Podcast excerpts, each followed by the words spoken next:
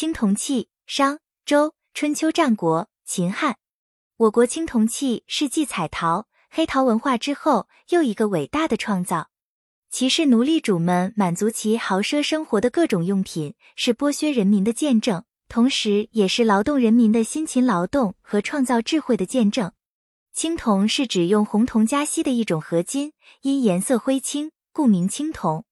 青铜器是用铜锡合金制作的器物，分容器、乐器、工具、兵器等多种，主要以商周、春秋、战国几个时代的青铜器而闻名。到了商代。商代早期的青铜器大都直接仿自陶器，装饰花纹线条粗笨，结构也较简单，多为单层组织，一般不用回纹做地纹。商代后期的青铜器的器体较厚，装饰花纹也变得精细复杂，出现了多层花纹，形成主纹和地纹的对比。装饰花纹主要以饕餮纹为主，讲究对称的美学形式。主要和奴隶社会中统治者加强统治有关，具有神秘威严的设服感，以鼎为代表，象征着统治者们承天体而挟上下的祈愿。著名的司母戊大鼎便是这时期的典型的作品。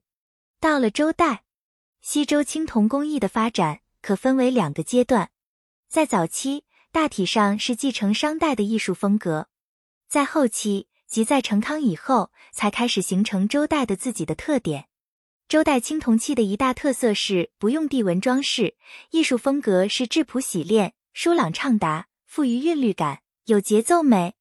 在装饰格式上，周代装饰的格式也与商代的单独适合对称形式不同，而运用了二方连续的带状纹样，组织成带状的连续反复，产生一种秩序感。多运用一唱三叹。的反复形式，以增强所表达内容的印象，也产生一种韵律感，和周代的礼制要求有一种间接的联系。在装饰花纹上，以窃曲纹为代表，逐渐简朴。这一时代的青铜器的突出特点就是出现长篇铭文。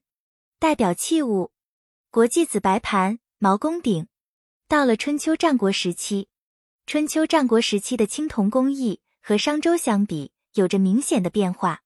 在器型上，商代是酒器的组合，是以祭祀用器为主，具有宗教性质的意义；周代则是重石器的组合，是以礼器为主，具有人事的意义。而进入春秋战国时期，是一种钟鸣鼎食的组合，向生活日用器物方面发展，增加了许多以实用为主的用品。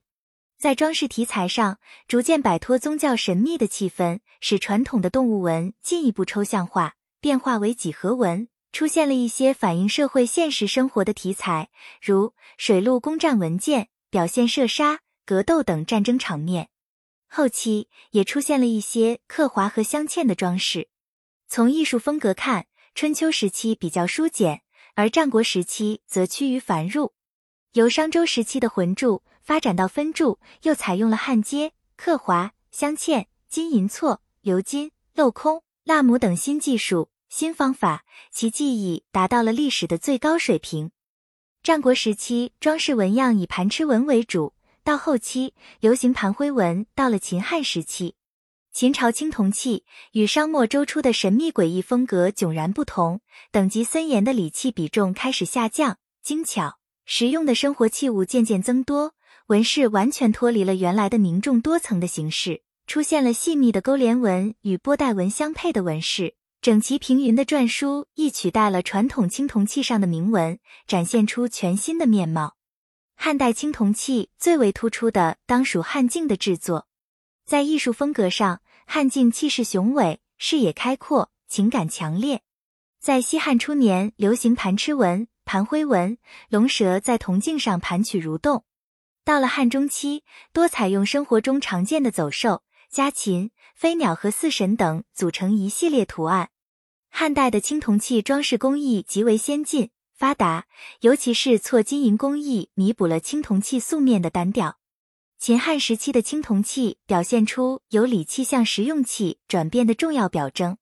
战国至秦汉时期，铜制礼器比重大减，生活用品的种类和数量增多。汉代以后，随着漆器、瓷器、织棉、金银等工艺品进入日常生活，铜器品种减少，装饰简单。多为素面，胎体较为轻薄，青铜器逐渐被替代。装饰格式，如果说商代的装饰格式是单独纹样，而运用中轴对称，周代则进而为左右连续反复的二方连续纹样，春秋战国则是构成上下左右连续的四方连续纹样。这种格式统一而不单调，繁复而不凌乱，反映了这一时期的装饰特色。秦汉时期，纹饰完全脱离了原来的凝重多层的形式，出现了细密的勾连纹与波带纹相配的纹饰。汉中期，多采用生活中常见的走兽、家禽。飞鸟和四神等组成一系列图案。总结：由于冶铁的发展、制陶技术的提高和漆器的兴起，它们已可逐步代替青铜制品。到秦汉以后，青铜器则开始进入它的最后时期。